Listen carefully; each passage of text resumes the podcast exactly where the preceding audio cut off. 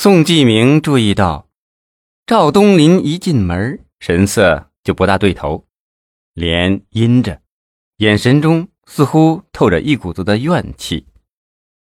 他看了看宋继明，许久，才缓缓地说：“继明同志，我今晚不想和你多说大话和套话，我只想告诉你，一名党员领导干部在政治上一定要成熟起来。”要知道，有恶疮，总有一天会溃烂。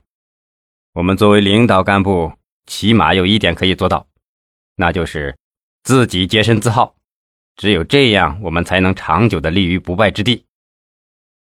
宋继明疑惑的望了望老书记，忙问：“老书记，是不是又有人告我状了？”赵东林并没有回答。坐在一旁的市委书记文艺说：“纪明同志啊，我想问问你，那十万美金到底是怎么回事啊？”宋继明一怔，他有些生气：“文书记，到底是怎么回事啊？为了这十万美金，我都快崩溃了。到底是谁还在做这十万美金的文章啊？”赵东林气冲冲地说：“文书记问你呢，你先说说那十万美金的事。”到底是怎么回事？宋继明意识到问题的严重性，他如实的说：“我真不清楚事情的真相，我不会为这十万美金的事欺骗组织、欺骗领导吧？作为一个公安局长，我让儿子出国读书，本身就是违反国家有关政策规定的。可这些是朱雪莲的苦心，所以这一切他没有和我商量啊，只是自作主张把儿子送到了美国。他自始至终都在瞒着我，等我知道了。”儿子也出国了，我还能说什么呢？又能阻止什么呢？他不让我知道是是为我好，我理解他的这番苦心。嗯，说真的，谁不想让自己的孩子有个好前途呢？我也一样。但在这件事上，朱雪莲并没有和我商量啊。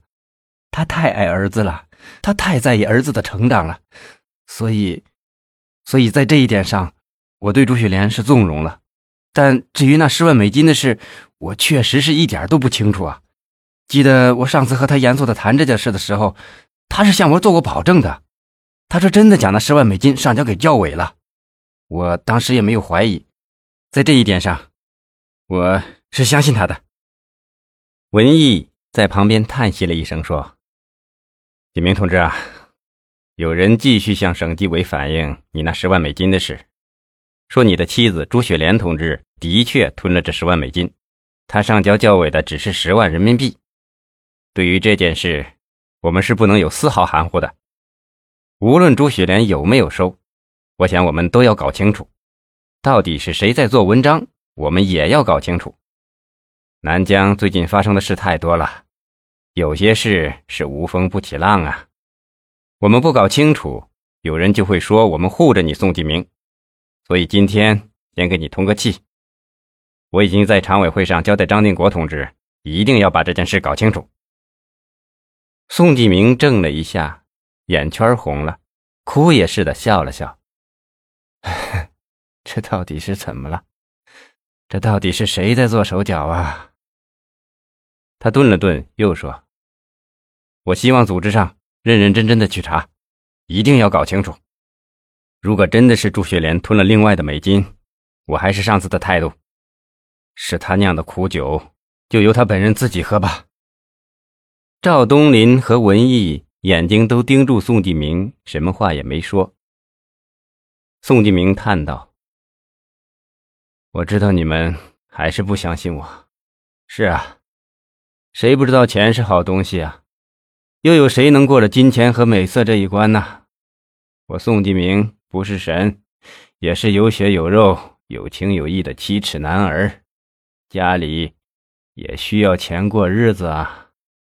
可今天在你们两位领导面前，我要坦诚的说，我本人真的没有贪污这十万美金。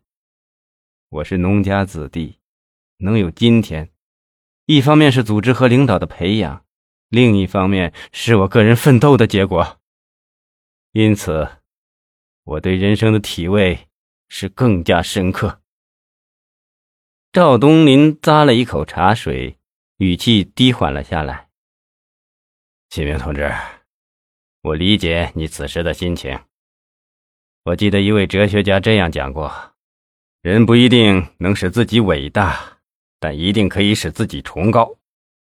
那么，如果你真的那么崇高，真的那么清正廉洁，真的没贪没占，那么你就自信的让张定国他们去调查。